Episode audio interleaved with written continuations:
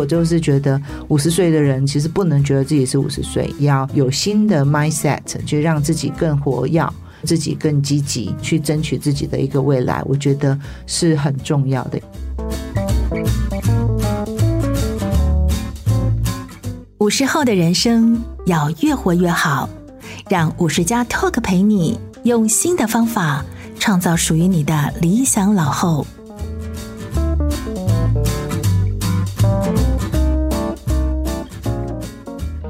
各位听众，大家好，欢迎收听五十加 Talk，我是节目主持人五十加主编陈婉欣。今天的来宾，我们邀请到易科人事顾问公司台湾及南韩区总经理陈玉芬，和我们聊聊熟龄工作的新想象。先请总经理跟大家打个招呼。好，晚上好，各位听众，大家好，我是 Cindy。今天要请总经理跟我们谈谈非常特别的议题，是五十后的工作。因为这个议题在以前它可能是不会出现的。大家觉得说五十岁以后，如果再谈到工作，应该就是在想说要怎么退休，怎么规划退休以后的生活了。但是，像总经理在易科这个长期作为企业人才问题解决方案的一个提供者，可不可以先跟我们谈一下你这几年观察到说，在五十岁以后的工作有没有观察到一些新的趋势？我想，嗯、就是随着这些人力资源，或者是说呃社会的变化是很多，那啊确实到了五十岁，大家都会想是说哦，我要赶快早一点退休啊，可能四十几岁我就想要可以财务独立啊，那也许我就可以退休。现在看起来好像不是那么容易啊！如果说到五十岁啊，我们都还是就业者，那我们现在遇到的冲击有挺多的，可能是因为公司得要数位转型啦，或者是说因为 COVID 之后有一些工作又加速的变化。那或者是说啊，有一些新的东西，可能好像跟我们原来不太一样了。所以当公司开始发生变化的时候呢，那我们就觉得好像我们自己在工作上越来越辛苦。那第二个谈到的部分，还是就是有一个 generation gap，就是说。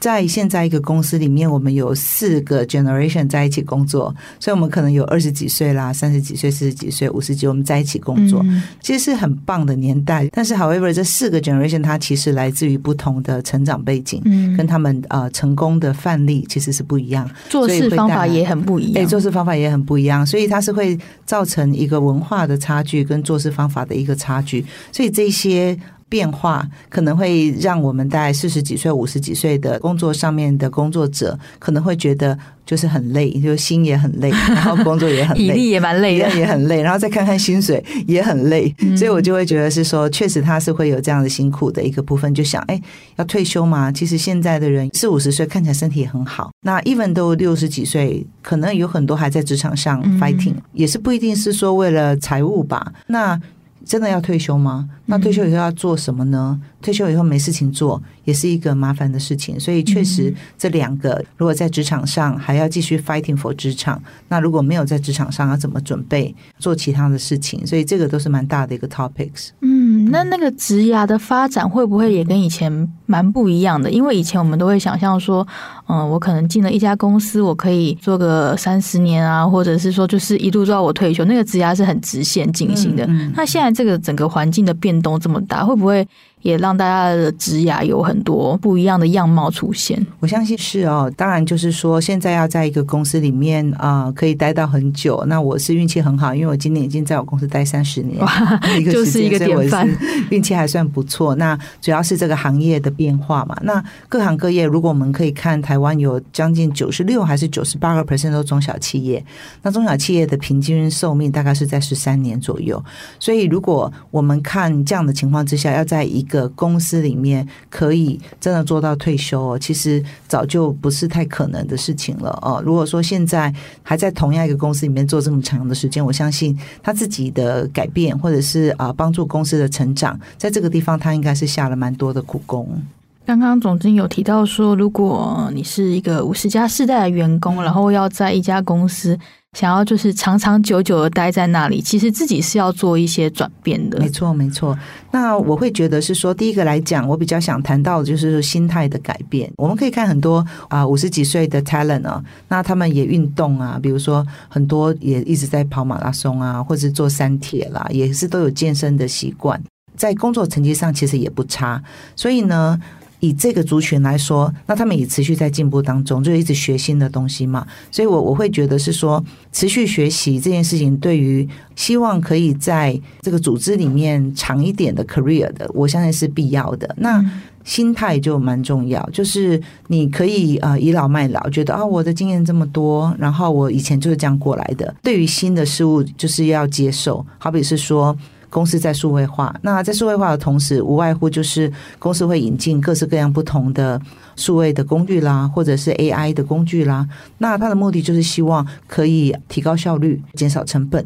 那这些其实。有的时候会遇到一个 challenge，就是啊，因为在公司很久的人，他觉得哎，这个东西不好用啊。我昨天用的 Excel 很方便啊，我昨天就这样做没事，为什么现在你就有意见了呢？哦，所以这样的一个心态，我觉得也是蛮可惜。有没有办法把这个经验变成一个推力？啊、uh，technical 的东西或是科技的东西，我们花一点时间去了解，因为它也并不代表说你可能要去学 coding 啦，或者是你要有科学的、变成工程师的背景，对，或者变成工程师你才可以做。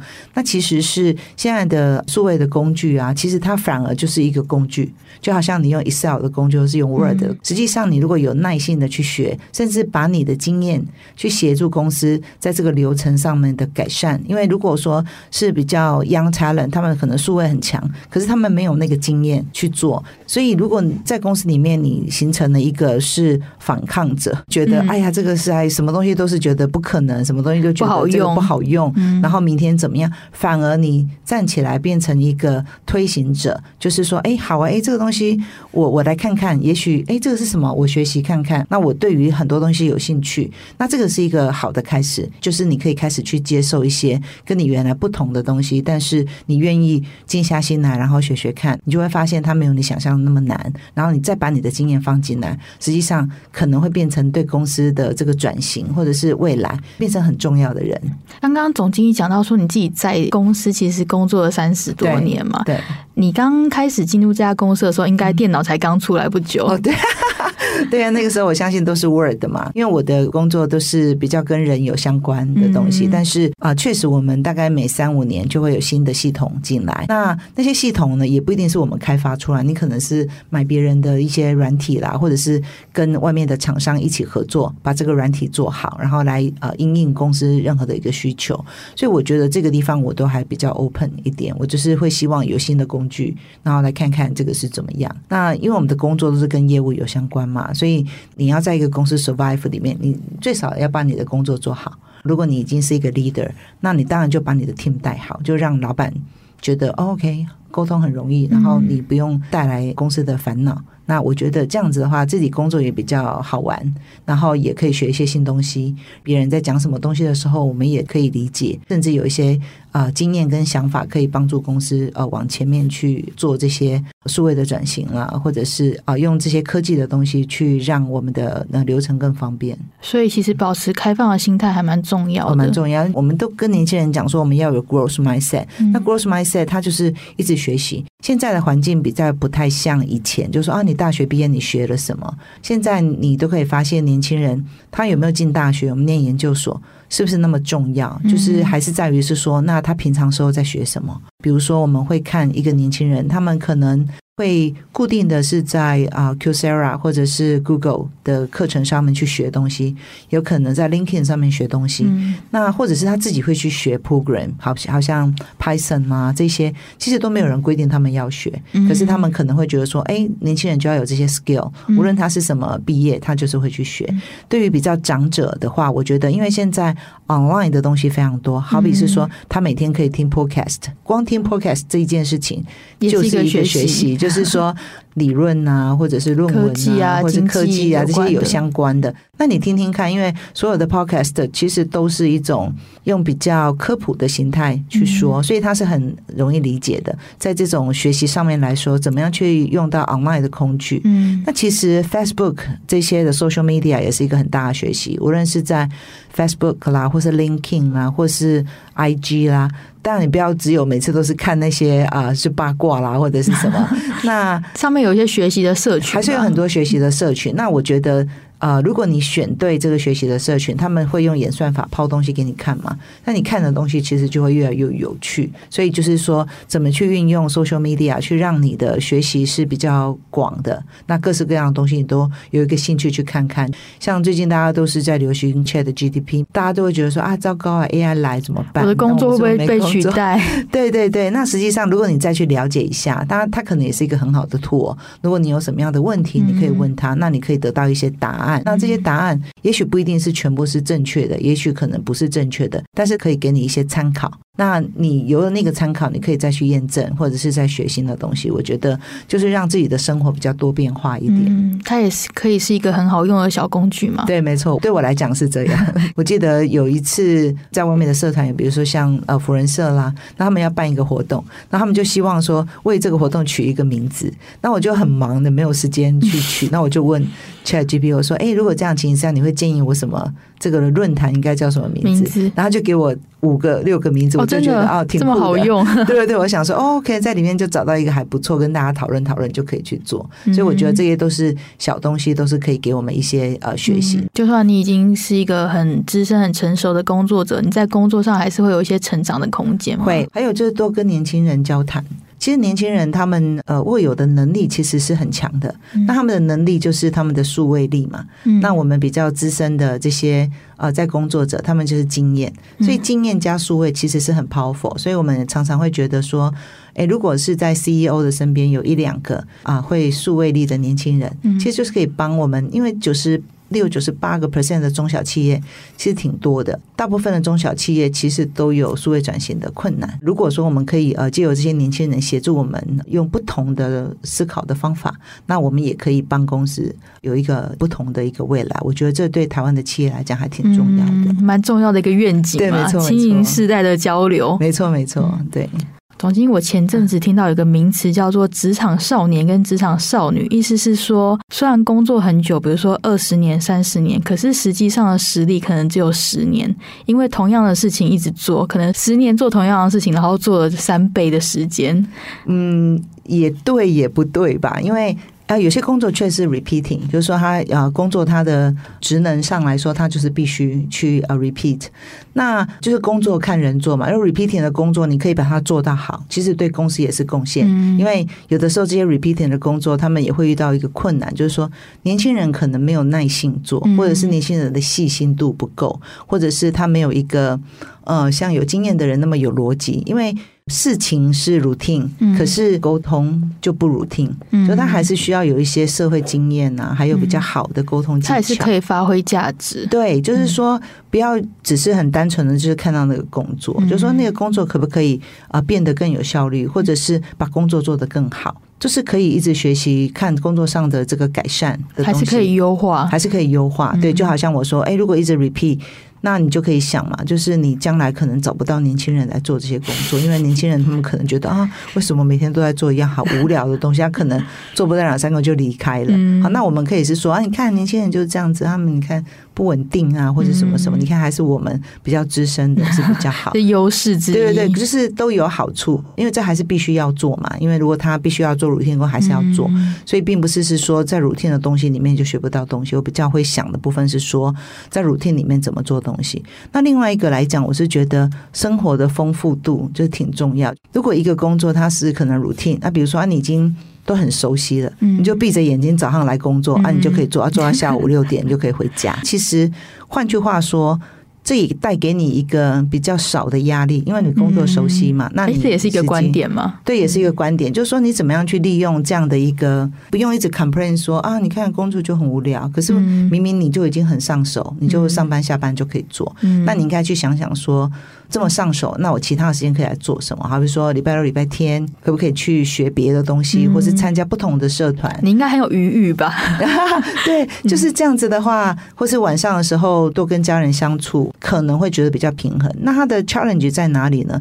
那 challenge 是来自于不同 generation 的 mindset，就好像。如果我们讲是 Boomer 时代，就可能现在五六十岁的人呢、啊，嗯、他们会觉得是说，好像我的生活是不可以有娱乐，嗯，然后我的工作就是我的全部嘛，嗯，这样子做，我好像就觉得回家里面看一个剧啊，也没什么啊，煮饭也没什么呀。跟朋友去逛街好像也没有什么。可是对年轻人来讲，他就是叫做生活的 balance 啊，不能够只有把工作看成呃人生的全部。所以我觉得这个观念也得要改变，因为。年轻的人没有人在把工作看成他的全部的时候，可以跟他们学习。对，你可能会觉得很受伤，就会觉得我这么重视工作，为什么你没有跟我一样重视工作？所以这个是在不同的 generation，他有不同的想法。你有这个 luxury，有这样的一个可以平衡的时间，那你就可以好好的利用。这也是因为你工作非常多年嘛，所以这个工作对你来说非常上手，这也是一个你的优势之一。对，那我就看到很多人经营的蛮好，比如说。有些人就哎很会勾毛衣啊，嗯，那有些人就是很会爬山啊，那有些人就很会做蛋糕啊。那你会说，哎，这个好像也没有什么意义。在不同的年纪或是不同的世代，他们对于这些东西的价值是不同的。为什么对于比较资深的人，他觉得这没有什么，这是杂事？那其实它不是杂事，它是一种技能，另外一个技能。只是比较年轻人，他会把这个技能当成他另外一个可能。斜杠啦，做 YouTuber 啦，嗯、或者是做自频是一个副业的感觉。对，就做自频，他会觉得很开心，原来自己会的东西这么多。嗯、那这个就是 mindset 不同嘛。那所以。比较资深的这些工作者呢，他应该要怎么去看待自己的价值？就是短期之内你的职业如果没有突破的话，你其实还是可以用这个充分的时间去充实自己的能力。我觉得是是这样子。嗯、那 again 就是说，如果现在已经还在工作上面的人，确实。公司还是需要他们，因为短期间你也不能够找人来替代嘛。其实不见得是说资深的人吧，我觉得年轻人也是一样。就在工作上，你本来就要一直备有一个战斗力，或者是可以有一个工作力。那这个工作力呢，就是要有一个 awareness 自我察觉的能力，然后去看现在需要什么这样子。总经理之前有人说，鼓励那个在职场上的工作者，你可能。每一季去更新自己的履历，或者是说一段时间去外面偷偷看履历，看自己还有没有可以接到面试的能力。这个你怎么看？我倒没有觉得说需要这样做，因为这样做的后果也有可能是自己很失望，因为也不见得是说到处都在缺人，自信心受挫。对对对，其实是不需要。我觉得大概有两个吧。第一个就是说，当你已经在这个工作上你做到好像觉得没有成就感，那你就可以去想想看说。啊、呃，在公司里面有没有什么样，比如说调其他部门啊，或是升迁的机会啦？嗯、那有一些啊、呃，就是做太久，他们觉得自己好像。不想要当主管，嗯、就说啊，我觉得我就不想当主管。那我就是会鼓励大家，还是得要当主管，如果可以的话。蛮重要的一个 lesson，是不是？对，就是觉得是说，因为一个萝卜一个坑嘛。那你你如果没有往上爬的话，其实就会比较辛苦一点。可是往上爬就代表是说，你要接受更多的责任，嗯，还有你的这种压力也是会比较。那你就要开始学习怎么样 manage 你的压力，跟 manage 呃管理，就学习怎么管理嘛。嗯、那履历表来说的话。话你每个 quarter 都找一个工作，那实际上你要有很清楚知道你想做什么，因为如果你也不知道你要做什么，就履历表乱投，你可能找到一个更不好的工作，或者是更不好的雇主。所以我会觉得是说，如果我们现在在的所在里面啊、呃，可以帮这个公司成长，那你都已经一脚踏进来了，你还要再一脚踏出去吗？那不如好好的坐下来跟老板谈，然后看可以帮助公司做什么。嗯那因为很多人他们是。没有谈了，不想谈，也不敢谈。嗯、那这个我就觉得公司就是这样子。对，那我就觉得，如果公司没有赚钱，我们就会遭殃嘛。嗯，对吗？那你说好，我遭殃没关系，我去外面找工作。可是问题是，啊、呃，外面的行业就是变化很大。嗯、那外面的行业也不见得说它就是稳定的，所以大家是要稍微保守一点，一步一步去啊、呃、增加自己的资历。我觉得这还是比较实在一点。那刚刚讲到说，就是有些人的困境是说，他可能工作的内容因为已经很上手，然后很很重复嘛，这是一群人的问题。那有另外一群人的状况是说，他所处的这个产业，比如说像科技业，在这几年当中遇到非常大的一些转变，那这个时代变化太快，他觉得说很挑战，好像自己的年。学的又不像年轻人那么快，很难去应付，或者是常常会觉得有一些事情力不从心。嗯，那总经理这一方面会怎么去给这群人建议？嗯，应该这样讲吧，就是说每一个人还是要想到，因为我觉得工作到后来当然有几个目的在。第一个，我们总是要赚钱养家嘛。很多人会讲说，我这么 suffer 就是因为我要赚钱啊。既然你要赚钱，就不要谈是不是很痛苦这件事情嘛。就是说，好务实的一句话哦。对啊，因为你你就是得要工作啊，那你就没办办法，没办法，你要去 complain 一个没办法的东西，不是让自己吃苦吗？嗯，就说好，那要工作，我觉得这是一个部分。那第二个部分当然就是 survival 嘛，就是说你既要工作，然后你又要找到一个可以长期的部分来说。那有时候比较运气不好一点，比如说公司可能缩编啊、裁员，我们看到比较多的、比较辛苦的，就是说可能已经是高阶主管，嗯，那高阶主管可能在一个外商或是什么，嗯、那那外商本来对于呃年纪这个部分来说，其实有时候是比较 challenge，因为他有时候当然就是希望呃留住比较年轻的，有的时候这样的情形的弹性就得大一点。我们可不可以就是帮忙再小一点的企业啦？这种弹性要大，其实。你心胸的开放就要大，所以你如果一直就抱怨工作，然后是抱怨啊为什么怎么运气不好，那就肯定很困难。对啊、呃，还有因为很多人他们一辈子找工作很少，工作早期找工作可能还蛮容易的。对，就是说他们可能连自己的履历表要怎么准备都不知道，或是去哪里找工作，真的很多人是不知道，尤其是在公司已经做很久的人。嗯、那这个时候我就觉得他们可能就是要找一些公司来协助，比如说像我们这样子的。一科公司哈，所以就是说，他们可能可以比较知道说，哎，外面市场现在怎样啦，行情怎样啦，就等于是他自己去找。管道就要比较积极。那我也 notice 到，就是说，你越资深的人呢，就会有很多面子问题。那面子我以前是总经理，我现在要去做一个比较低的职位，可以吗？倒不一定是这样，因为我们就是说，找工作第一件事情就是要大声嚷嚷。嗯，所以医生就是说，我要找工作，我要让全世界知道我在找工作。然后你甚至很明确告诉别人说，我想找什么样的工作。嗯，那别人就会来告诉你说，哎，你们公司还缺人吗？我记得我上次有跟谁谁谁谈过，他好像也在找工作啊，不如我帮你介绍。找一下，嗯，所以呢，大声嚷嚷这件事情，昭告天下，昭告天下其实是蛮重要，嗯、但是稍微资深一点人就不好意思嘛，他们觉得就是说，哦，我现在还要找工作，不好意思，对，嗯、啊，其实工作就是生活一部分，其实没什么不好，这就一个工作嘛，嗯、那工作就是你付出你的劳力，然后付出你的知识，嗯，就是并且自己也得到一份薪水，是的，是，所以我觉得对我来讲就是一个选项，嗯、其实是。不用担心这样，不用太担心面子问题，对对没错，觉得别人会怎么看待自己？对对对。嗯、那如果说工作上真的觉得已经不适应的话，那也许可以考虑要不要退休。现在很多人他们退休生活也非常多海多姿啊，嗯、就是说他们可能退休只是换另外一种工作形态，嗯、比如说他们可能有。呃，做完全不同的行业，那这种心态上来说，你就要会觉得是人生不同东西的体验，对不对？所以我觉得应该用更有趣的方法去看人生。嗯，像现在是不是除了传统的正职以外，也有一些不同形态的工作，可能是比较适合我们说五十岁以上的这群老工？也是，因为现在的工作多样化。很多我们讲说零工经济嘛，嗯、那零工经济呢，不是以前的打零工，就是说现在在美国，其实有非常多的人呢，他们没有想要在一个雇主之下工作，嗯、他们想要那个自由，不管是年轻的或者是资深的，就是工作形态的多样化，就包括你可能接专案，好，或者是你是一个专业者，比如说你是一个个人工作者，也许是一个顾问，好，或者是你是一个 HR，那。你也不一定要做一个 full time 的工作，但是你可以有各式各样不同的所谓这种零工。所以零工它的定义已经被改变，它是一种选择，而不是一种被选择。啊、嗯，以前的零工比较会觉得说，啊，我是不是找到正式的工作，嗯、所以我不得已过度状态，我只是做啊做零工，或者是很多。二度就业妇女，她们出来，她们常会觉得是说，哎，社会上我已经脱节很多，啊怎么回去？所以都是可以从这些零工或者是派遣的工作，也是可以从这边开始去练习。那也有很多工作，比如说像小编的工作，嗯，那小编的工作其实。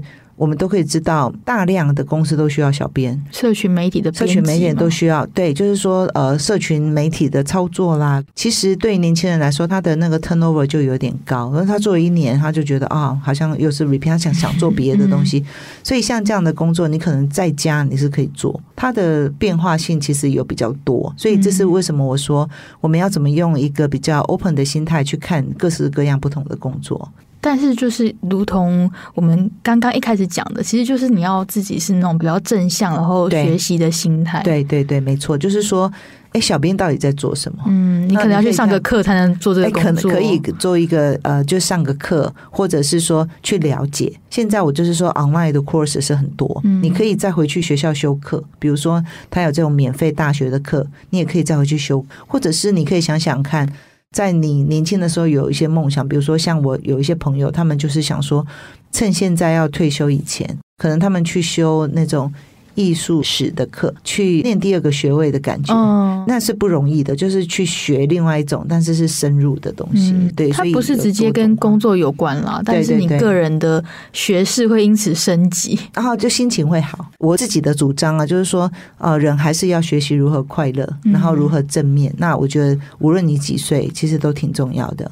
那想问总经理，就是刚刚有提到说，就是因为有一些比较资深的员工嘛，在公司也很久，比如说在这个同一个业种里面也。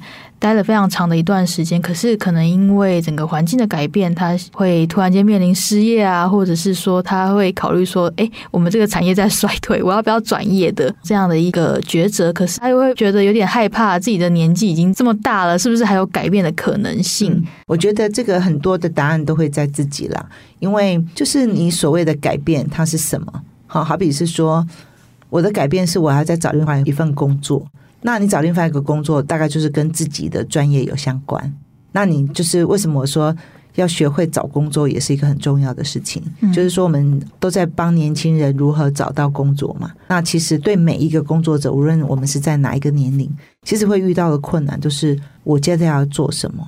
那我这个工作经验跟什么工作经验是相符合的？如果我们把它当成是一个专案来做，你就可以。去做一个 mapping，就好像如果你会画那个心智图表，你就会是把你自己的专业的关键，就说，哎，我会做什么？那这些就是我的专业嘛。那我现在在什么样的工作？那个工作它还可以去的地方有哪些？你就会画一个心智图出来。嗯、然后第二个部分呢，你就要去 mapping 那个所有的工作网站，对，就是要学会去看工作网站上面的一些工作机会。我们可以看，它就是一个 search 的 process 嘛。我们可以看说，OK，好，那现在在这些主要的人力网站里面有什么样的职位？那跟我的。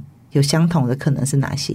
或者是我在这个工作里面，我的竞争的厂商有哪些？我可以去的，或者上下游的厂商有哪些？这些都是我可能可以去的一个机会。那我们才去发展一个所谓的求职计划。那求职计划无外乎我刚刚讲说大声嚷嚷之后，那你就得要再准备你的履历表，然后再去投递到这些可能的地方。那当然。透过人力公司啦，或者是透过自己的人脉啦，主动去 approach 啊，嗯、我相信这些都是一个合适的方法。嗯、人脉的引介，对这个都变得蛮重要。嗯、我之前听过有五十岁以后的受访者提到说，哎，他其实在失业那个当下，可能投了一百多封履历吧，嗯、可是都没有得到回音。有可能，因为他可能的原因是。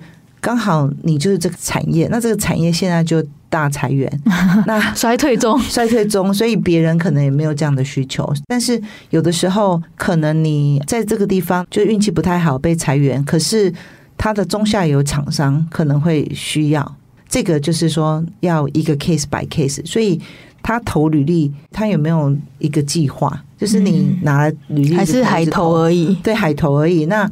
都没有去分析你的履历表的撰写，不太符合现代的需求。呃，有可能，就是他很久没有写过履历表，也有可能，或者是说他经验太丰富，所以他写的东西就很多很多，那很多很多就没有重点，嗯，就是看不出来你现在即战力是什么。对，或者是你要 apply 我这个工作，可是你工作经验这么多，到底对我这个工作有多大的帮忙？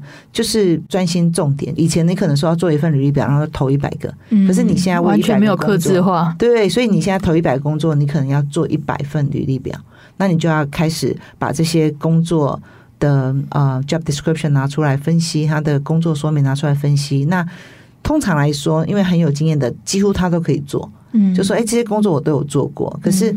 都有做过，要怎么样去说服别人说，哎，那我可能是你现在合适的，所以他要的是合适的，不是太多的，也不是太少的，嗯、而且要刚刚好的。嗯，那这种很难的部分就是，可能因为你的经验很丰富，这个工作你是绝对可以做，嗯、可是你可能薪资很高，他们可能没有办法付那么高的薪资，嗯、这也是一种的可能性。如果你要接受一份比较没有那么高的薪资，那雇主也会担心说，啊，那你会不会？来了三个月以后，对，很委屈，然后半年以后就觉得可能要离开了，所以我觉得这些呢都要能够争取到一个面谈的机会，然后跟雇主讨论，因为毕竟都是希望下一个工作跟雇主的这种呃文化的契合是比较高的。我想工作累不累倒不其次，就是。啊、呃，怎么样跟老板可以处得好，然后对这个公司可以再做贡献，我觉得是大部分求职者他们在意的部分是在这边。嗯，像总经理在你的职涯当中，应该看过非常非常多份的履历。是啊，是啊，当然，我们的工作 就是整天在看履历，所以你可以看，就说我们每天都接到不同客户的委托，去找一个合适的人。那客户要的是合适的人，因为他一定会有一个他自己工作的组织，那组织里面一定有呃谁报告谁嘛，所以他要的人。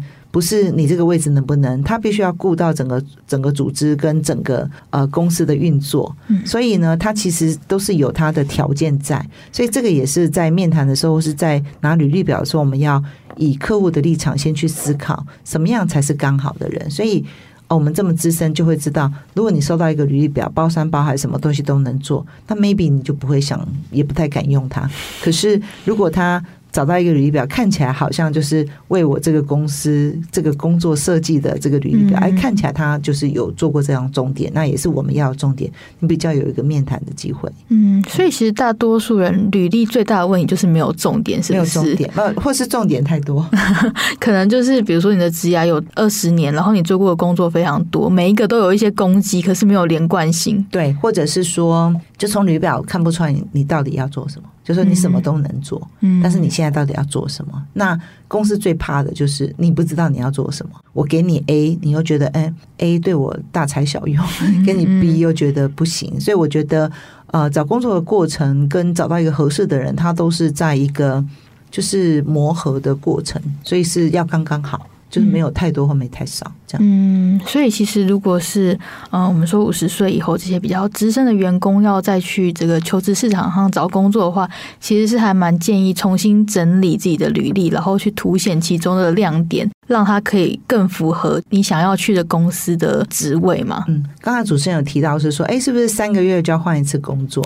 那我，我是说三个月要去投个履历，看看自己还会不会能做到面试通知。有点太多，但是我都是蛮建议，就是说，其实不仅是资深或是呃一般的求职者，我觉得每年呢、啊，你要有一个时间去看看外面的 market 长怎样。就你不一定要离职，你也不一定要转职，你也不一定要投履历，可是你要有习惯性去看，比如说。现在人才市场长怎样啊？嗯、那很好的工具就是 LinkedIn 嘛。嗯、那 LinkedIn 的话，现在。几乎每个人都把自己的 profile 放在上面，所以你也可以去看看说，哎，他们在用什么样的人，在找什么样的人。甚至在 LinkedIn，你也可以找到未来的雇主，你也可以自己主动的 approach。如果你对某一个位置比较有兴趣，这个提供了给我们这些 network 这些人脉关系有一个串联啊，呃、私人私人的，因为像人脉累积，对你就是可以在还没有位置出来，你就是可以跟一个对的人谈到话，那你跟他有 connect 上的话，就可以做呃适当。的 approach，这也是挺重要的。那这个对于比较资深的就业者来讲，他们就会觉得很不知道该怎么做，还有觉得好像有面子的问题，有点尴尬这样子。对，所以这个确实是要学习的技能。其实求职的技能本身也需要重新学习。我觉得是。还有对于市场，如果你想去这家公司，你可能现在就要开始培养自己有一些他们需要的能力。对。那如果说我们听众可能还有就是四十几岁，三十五岁到。四十五岁到五十岁中间，我觉得都还是蛮公司的精英，嗯，就是要怎么样去让自己是在公司的这些的人才里面是占有一个位置。嗯，那我觉得这个就是得努力了。有人说中高阶主管的职位其实不太会在人力银行或者是公开招募，比较多是用呃人脉的方式去引荐。我觉得以前可能是吧，嗯，但是现在来说的话，因为每一个行业它变化很大，嗯，所以呢，我。我反而觉得，嗯，这几年来我们人力服务公司的生意是非常好。因为以前大家都会觉得是说 啊，好像是只有 hunter，可是现在我们发现，就是说，因为公司呃有时候他们要扩展嘛，或者是说现在来讲，就是还是人才的稀缺。因为我刚才讲到缺工，generation 缺工很厉害。那某些地方缺工，某些地方缺，它是在一个不平衡上面。有人会觉得是说，哎，那现在都缺工，我应该找不到工作。那实际上有某些的公司又在缺人，嗯，所以缺工跟缺人，它就不等于同样的人，它是代表就是说。技能的不符合，或者是说某些行业的不平衡发展，嗯、就不是每个行业同时平衡发展嘛？嗯、有些在裁人，有些很缺人，有些很缺人啊，有些就找不到人。嗯、所以公司在各式各样不同的情况下，他们遇到的困难，所以我们这样的公司就是生意会比较好的原因是在这边。因为就等于说，有点像大家的小老师，在你很迷茫的时候，可以跟你说要怎么去改履历，怎么去找到一个真的是适合你。因为很多人可能连自己适合什么都不知道，都不知道。所以以前来讲，就是产业比较单纯。那现在呢，其实就比较复杂。比如说，可能一个 marketing 吧，那以前可能就是说啊，你有做 marketing 的经验就够了，或是啊，你有广告公司的经验也可以，嗯，啊，你有公关经验也可以。嗯，可是现在 marketing 跟公关跟广告可能是三个不同的专业，嗯，就差异就蛮大。所以他现在专业就分很多。还有就是每一个公司的招募经理也不见得都是可以很稳定，因为做招募经理他可能一两年去做。Compensation 的经理就负责薪资的经理啦，或者是去做呃培训的经理，他就不会一直在那个位置上。可是如果你要做到招募的话，那你可能就是要对这个行业熟悉，然后要一直帮公司找招募的人，你才有办法去知道这个公司要真正找到什么样的人进来。所以这一个在客户端，他们也遇到很大的困难，就是说他们没有一个可能比较很了解。人才市场的招募的人员来帮他们找人，所以他们干脆就是外包出来给 agent 找。嗯、那像我们这样的公司，通常都是会有专业专攻嘛。刚刚总经理提到说，就是我们这些资深员工，他的包袱可能是会觉得比较爱面子，常常会觉得不好意思。对，那相对来说，优势是什么？嗯、这一群优势来说，我觉得有几个部分。第一个呢，就是说他对帮公司做贡献，这个成熟度是很高。我们知道工作在干嘛。嗯。然后是在做尽责，不仅是只有尽责，就是知道啊、呃、公司是怎么回事。好，不会说像比较年轻的，他们就觉得啊，反正两三年我就要走啊，我要干嘛要干嘛这样子。他们就知道是说，OK，好，那这个公司要做什么，我要做什么，我要帮公司做什么。我觉得这个是很清楚的。第二个部分呢，就是成熟度，就看一个事情处理的成熟度是非常高的。嗯，就这些经验呢，可不可以帮？比如说，你可能是一个比较大的公司出来的高阶主管。那你离开这原来的公司，你也许可以帮一个新创的公司做一些流程的规划啦，嗯、或者是投资的建议啦，好制，制度的一个治理啦，嗯、或者是甚至帮他找这种投资者啦。那这些呢，其实有很多人都是这样子在做，这个是他的人脉，所以这些其实优点都很多。那我就是会觉得会有一个缺点，就会把优点。呃，打掉就是好为人师，这个讲太多了。对，因为他懂得太多，嗯，他懂得太多以后呢，如果他又是一个主管，比较新的公司啊，他是不需要他那么多东西，可是。他到里面就什么东西都有点看不惯，那、嗯、他就喜欢给一点意见，或者是跟大家说我以前的公司是怎样怎样怎样怎样，对对对，你们为什么不学着做什么？对，类似这样子，或者是到一个新创公司，因为新创公司都需要这样的人来当我们的顾问嘛。那新创公司里面来说，你这样做不行啊，你要怎么样怎么样啊？我帮你介绍什么啊什么？那介绍的话就变成用到他的人脉。那就会让整个事情变得非常的复杂，嗯，所以有的时候呢，也会有一些公司希望我们找一些 HR 的专家去协助他们做某些 project，好比是说，有些公司呢，他们可能就是没有好的这种评量制度，所以呢，他可能会是说，哎，Cindy 可不可以有什么样的顾问来帮我们建立评量制度？那我们可能就是。有一些比较资深的这种人资长，他们退休下来的，那他们可能就协助我们把这个 project 做完，所以我们就要求他们说，你们只做这个 project，不可以说别的，只是要协助他们把这个东西做好就好，其他的东西就不要 involve。那这样子的话，不要太热心，不要太热心。那这样子的话，我们就是可以确定。一个月、两个月内，这个 project 就做完，做完我们就离开，就交回去给客户。嗯、那这样子的话，我们就可以互相用到优点，就是我们在中间帮你 control，免得把事情搞得太复杂了。复杂以后，然后他们两个就是会有冲突嘛，哦、那就很会有一些摩擦，就摩擦。嗯、那我们有一个中间者在的时候，嗯、两边呢、啊、可以把工作的效果大家都很开心，就比较容易一点。那、嗯、总之，你可不可以跟我们分享，就是有没有在你的这个工作的位置上看到有一些比较资深的员工在五十岁以后，还为自己的工作创造出更多意义，或者是更上一层楼的例子。我觉得其实还蛮多的，因为我觉得现在人呢、啊，有点不服老了，嗯、就是说其实拒绝承认。没有，我觉得实际上是不老，就是说有时候他们对于工作的那个 involve 的程度啊，那个热忱啊。其实还挺高的，就是身体也很好，就五十几岁没有像以前说是一个老人。然后你问任何五十岁的人说他是壮年，他都觉得不开心了。对啊，因为现在你看有活到八十几、九十、一百岁，以后可能我们都会活到一百。对，所以你说五十还有五十年嘞，所以我我也不认为说我们应该要觉得说他们好像是一个弱势的人呢。我倒是觉得是说。怎么样运用这个族群的人发展不同的事业？因为第一个来说，他们就不想离开职场嘛，嗯，那就是有一个 fighting 的 spirit。第二个，可不可以内部创业的概念？就是说，如果老板们可以给到他们一个舞台，然后给他们几个年轻人，然后可不可以把那个 business 规划好？也许他就是一个新的事业可以出来。我认为五十几岁的这些 talent 是会非常珍惜这种所谓的内部创业，然后跟老板一起共创事业这样的感觉。他会很尽责，然后觉得是有更大的舞台。对对，那就是说，老板要懂得。分享啦，就是 partnership 吧。因为现在来说，产业的竞争是很严重。可是你会发现这几年来，大概没有人在讲什么竞争，大概就是竞争合作，然后共创生态圈嘛。那在生态圈里面，本来就是竞合的一个过程，它就没有说只是竞争。